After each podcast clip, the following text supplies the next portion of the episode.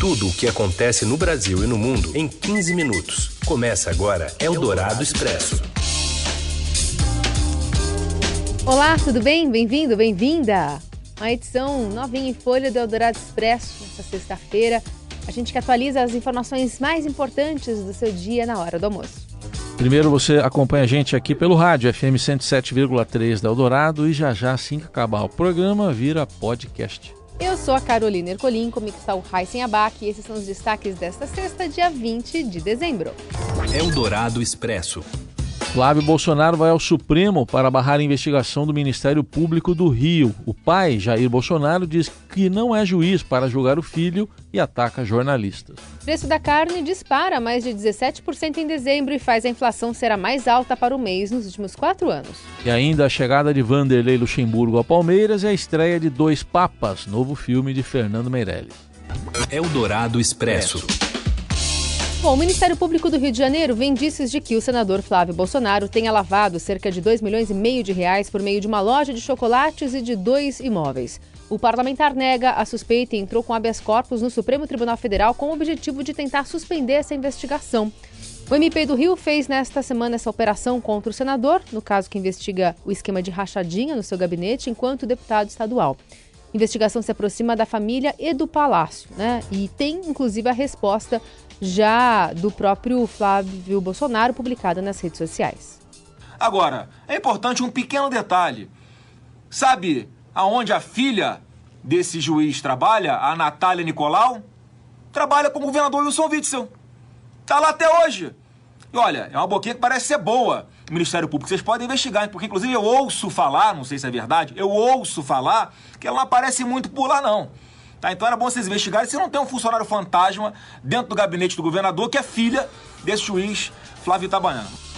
Teve uma postura combativa aí, né, de provocação inclusive por parte do Flávio, e agora a gente vai saber como o pai, o presidente Bolsonaro, reage a essa ação. A gente tem o repórter Matheus Vargas, direto de Brasília, conosco. Oi, Matheus, bom dia, boa tarde, quer dizer. Boa tarde, Carol, boa tarde, Heisen, tudo bom? Tudo ah, certo. Tudo a gente vai colocar aqui só um trechinho do que é, o presidente Bolsonaro é, se manifestou. E aí você, na sequência, já comenta como é que foi essa recepção agora de manhã. O senhor considera o Flávio inocente? Eu não sou juiz. Eu não sou juiz. Boa notícia. Mas pelo que eu o senhor conhece da conduta dele, o senhor considera que ele é inocente? Eu não sou juiz. Ele sem problema comigo, sem problema. Aparentemente mais irritado hoje, não, Matheus? Sim, é, esse caso da ação do Ministério Público que atinge o Flávio irritou bastante o presidente Bolsonaro. É, como vocês viram aí, ele não conseguiu verbalizar que o, que o Flávio é inocente, ele disse que não é juiz, que não pode avaliar o caso, mas ele voltou a fazer insinuações de um conluio entre o Ministério Público, o governador Wilson Witzel, do Rio de Janeiro, a imprensa, para atacar ele e atacar sua família. É, ele também tentou se defender ali, uh, justificando, né, é, rebatendo alguns pontos da investigação. Por exemplo, ele disse que não tem como ter sido lavado dinheiro na, fábrica, na loja de chocolate do Flávio, porque ele disse que ninguém lava dinheiro em uma franquia, em uma loja. É, e ele também fez muitos ataques aos jornalistas. Ele perguntou, inclusive, quando um jornalista, é, um jornalista o questionou sobre o que ele faria, faria caso se confirmasse esses delitos do Flávio, e ele olhou para o jornalista e falou que o jornalista tem uma cara de homossexual terrível. E não respondeu sobre a pergunta. Então, esse foi o tom hoje da resposta do presidente Jair Bolsonaro sobre esse caso do Flávio, de voltar a insinuar a participação do governador Wilson Witzel numa suposta armação da imprensa e de atacar a imprensa. Tá certo. E outros assuntos foram abordados também, por exemplo, o presidente confirmou que vai dar indulto para policiais no Natal? Ele confirmou. Isso até é algo que o Estadão adiantou ontem, né? Uh, apesar de recomendações para que isso não fosse feito por, pelo conselho que trata desse assunto, uh, o Ministério da Justiça e o Planalto ontem fecharam o texto, depois chegaram a fazer algumas alterações e o Bolsonaro hoje confirmou que vai sim dar um, é, encontrar uma forma de beneficiar policiais. Uh, ele não tem como beneficiar a categoria toda, né? Por exemplo, dar um indulto uh, destinado apenas a policiais, mas ele vai, eles vão tentar construir um texto que encontre alguns tipos de crime e algumas situações em que normalmente esses policiais são presos. Bom, e só sobre CPMF, né, uma menção que o ministro Paulo Guedes fez nessa semana sobre o retorno de um imposto diferente, né, disso, mas sobre, sobre transações financeiras digitais.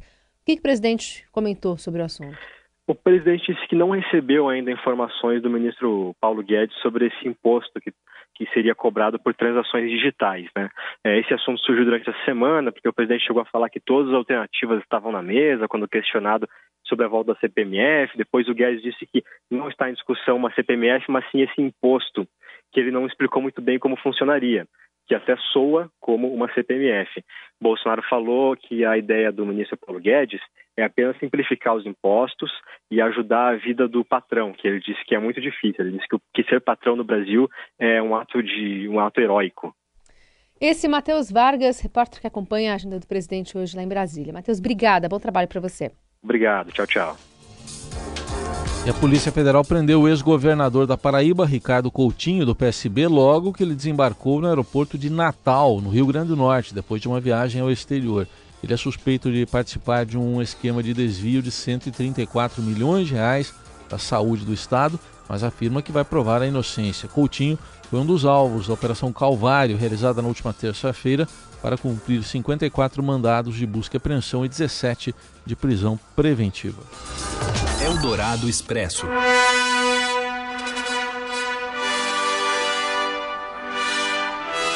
E o drama do Brexit finalmente parece próximo do fim. O parlamento britânico aprovou nesta sexta o acordo de saída com a União Europeia e o país agora tem caminho livre para deixar o bloco no próximo dia 31 de janeiro.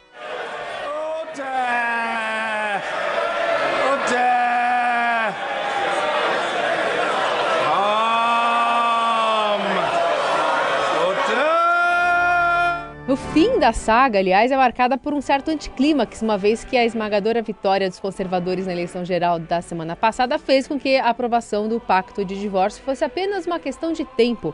A votação na Câmara dos Comuns foi vencida com folga pela ala pró-Brexit, com 358 votos a favor e 234 contra, o que não faz dessa sessão algo menos histórico. É afinal o fim de uma das maiores novelas da história recente do Reino Unido, desde que o plebiscito de junho de 2016 decidiu pela separação do bloco europeu. Os dois lados tentam negociar um acordo para regular o divórcio e a relação posterior entre eles, mas todas as tentativas fracassaram. Eldorado Expresso. Por seis votos a três, o Supremo Tribunal Federal suspendeu a medida provisória do presidente Jair Bolsonaro que havia acabado com o DPVAT. A ação foi proposta pela Rede Sustentabilidade, alegando que o governo não apresentou uma justificativa para a extinção do seguro obrigatório que indeniza vítimas de acidentes de trânsito. Pelo entendimento da maioria dos ministros, a extinção do DPVAT só poderia ocorrer por meio de uma lei complementar e não de uma medida provisória. Eldorado Expresso. Enquanto o governo Bolsonaro disputa uma queda de braço com a Justiça sobre a retirada de radares móveis de rodovias federais, a Prefeitura de São Paulo lança um edital para aumentar a presença dos equipamentos na cidade. A gestão Bruno Covas quer aumentar em 30% o número de radares com a justificativa de evitar acidentes de trânsito, especialmente envolvendo motos. Pela primeira vez, morreram em São Paulo mais motociclistas do que pedestres. Em Brasília, o presidente Bolsonaro disse ter determinado ao Ministério da Justiça que as fotografias dos motoristas infratores sejam apenas educativas. Eldorado Expresso. Onix Lorenzoni afirmou que não vê chance de um candidato de centro vencer a próxima eleição presidencial em 2022. Em entrevista exclusiva ao Estadão, o ministro da Casa Civil afirmou que não há espaço para o centro. Esquerda e direita, não muda isso. Centro não tem. Não tem espaço, não, não tem, tem, não tem espaço para muro. Pra muro. É, é. Não tem centro, então não tem espaço para centro. Não tem espaço para centro, não. Quem, quem achar que tem espaço para o centro, repete o Macri. Por que, que o Macri caiu? Filiado ao DEM, Onix prevê uma nova disputa polarizada entre a direita e a esquerda, mas com muitas mudanças no quadro partidário até lá. Segundo ele, é preciso ter paciência para que as morangas se acomodem. Em 2022, Bolsonaro entra como franco favorito e mata no primeiro turno, nas palavras dele. Deputado licenciado Onix Lorenzoni considerou maluquice os rumores de que será alvo de uma reforma ministerial e não vê nenhum impacto político possível nas investigações envolvendo o senador Flávio Bolsonaro, que a gente falou há pouco aí, em relação ao desgaste do governo federal. Uma coisa é uma coisa, outra coisa é outra coisa. Governo é fazer a máquina rodar, é fazer o país avançar, isso é governo. Continuo acreditando, né? E acredito no caráter, na integridade do, do senador Flávio. E fora disso, é, são coisas diferentes. Tá aí, o Nix Lorenzoni, a reportagem está publicada no Estadão de hoje. Seu dinheiro em ação. Os destaques da Bolsa, com Vitor Aguiar. Oi, Vitor, boa tarde. Boa tarde, Raíssa. Boa tarde, boa ouvintes. Tarde. Tudo bem? Tudo bem. Vamos começar falando então sobre esse preço do dólar, 4,8 agora. Está indicando movimentação tranquila nessa sexta-feira? Pois é, Carol, o dólar está subindo um pouquinho hoje, está em alta aí de 0,45% na faixa de R$ 4,08.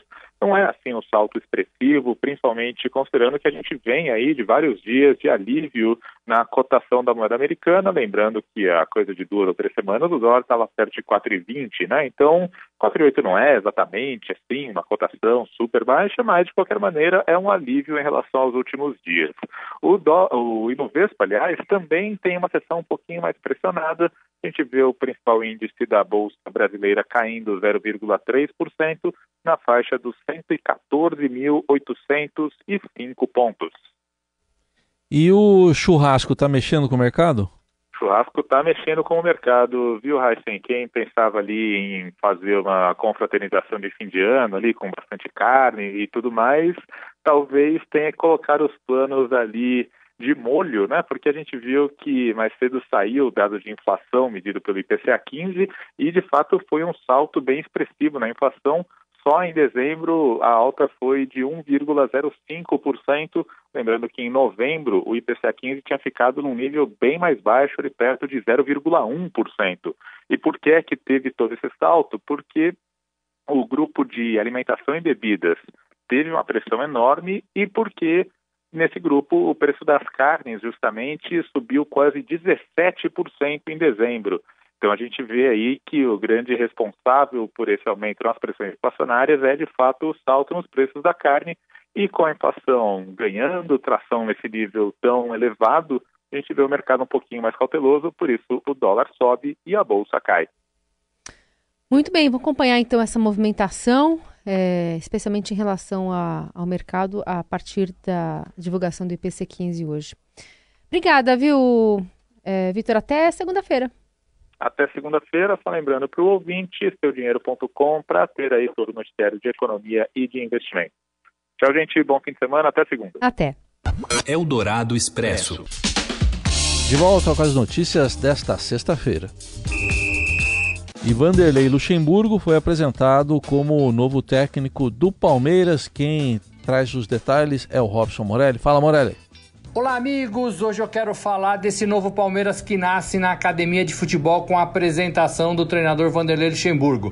É a nova aposta da presidência. Vanderlei deixou o Vasco da Gama, onde fez um bom trabalho, levou o clube para a 12 posição do Campeonato Brasileiro, deu direito a disputar a Sul-Americana e agora ele volta pela quinta vez ao Palmeiras, onde ele já deixou bons frutos, onde ele ganhou campeonatos importantes, onde ele conhece bem. Mas é um Luxemburgo que precisa é, se renovar, é um Luxemburgo que precisa ainda se provar. Ficou um tempo aí sem trabalhar, sem ganhar títulos importantes, sem ganhar, na verdade, nada, né? E o Palmeiras não pode esperar. Esse Palmeiras 2020 é um Palmeiras com sede de taça, com vontade de erguer taça, não ganhou nada nessa temporada e tudo isso já faz do novo treinador, é, é, já coloca desafios, já coloca responsabilidade, já tem que começar é, a ganhar, pensar em ganhar no Campeonato Paulista, por exemplo.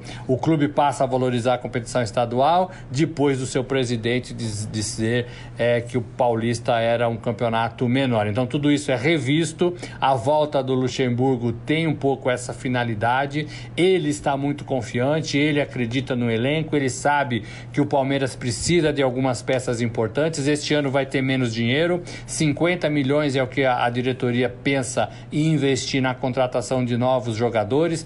Para ter uma ideia, este ano de 2019 foram 144 milhões é, investidos em reforços. Então o Palmeiras puxa o freio de mão, vai olhar um pouco para a base e o Luxemburgo vai estar tá à frente de tudo isso. Vamos esperar para ver. A torcida está dividida. Uma parte acha que vai dar certo, pensando no passado, outra parte acha que ele ainda precisa se provar que não vai dar tão certo assim, ou então não tão facilmente como a diretoria espera. Vamos aguardar. Palmeiras volta a trabalhar agora no começo de janeiro, ali pelo dia 6 de janeiro, que é uma segunda-feira. É isso, gente. Falei, um abraço a todos, valeu! Eldorado Expresso. E o filme Dois Papas estreia hoje na Netflix. Acompanhe com o editor do Caderno 2 do Estadão, o Biratã Brasil. Oi, Birá. Oi, Carol. Oi, Heisen. Tudo bem? Vamos falar de Dois Papas. O filme é a grande aposta da Netflix para o fim de ano e já está disponível no serviço de streaming nesta sexta-feira. Mas que como eu gosto de ver filmes em tela grande, Dois Papas continua em cartaz no cinema de São Paulo. Vale a pena ver lá. A história é fascinante e baseada em fatos reais trata do encontro entre dois papas, o que tinha acabado de ser eleito, Francisco, e o seu antecessor, Bento XVI, que renunciou ao posto, algo que não acontecia na Igreja Católica fazia 600 anos. Os dois são religiosos muito distintos e o filme, dirigido pelo brasileiro Fernando Meirelles, deixa isso bem claro. Enquanto Francisco se apoia em propostas mais modernas e espartanas, é engraçado a forma como ele não gosta do suntuoso vestuário papal, o Bento representa a igreja mais tradicional, fiel àqueles ritos seculares.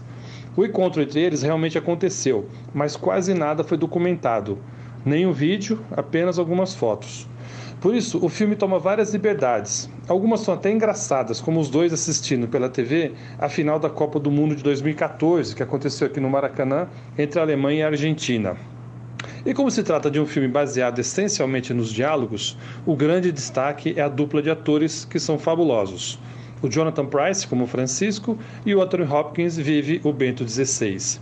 Eles fazem com que dois papas mereçam serviço. É isso, um abraço. Eldorado Expresso. Pelo silêncio, essa festa deve estar tá caidíssima. Deve estar um fracasso esse lugar. Entra, a gente entra que festa surpresa, não pode atrasar, vambora. Não, Jesus! Jesus!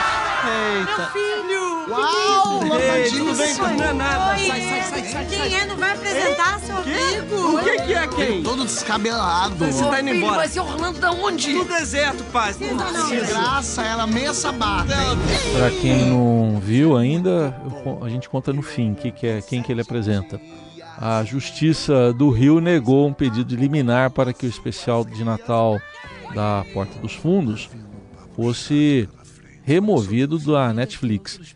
Segundo a decisão, não há motivos para que a obra seja retirada do ar. Se isso acontecesse, ia ser considerado censura.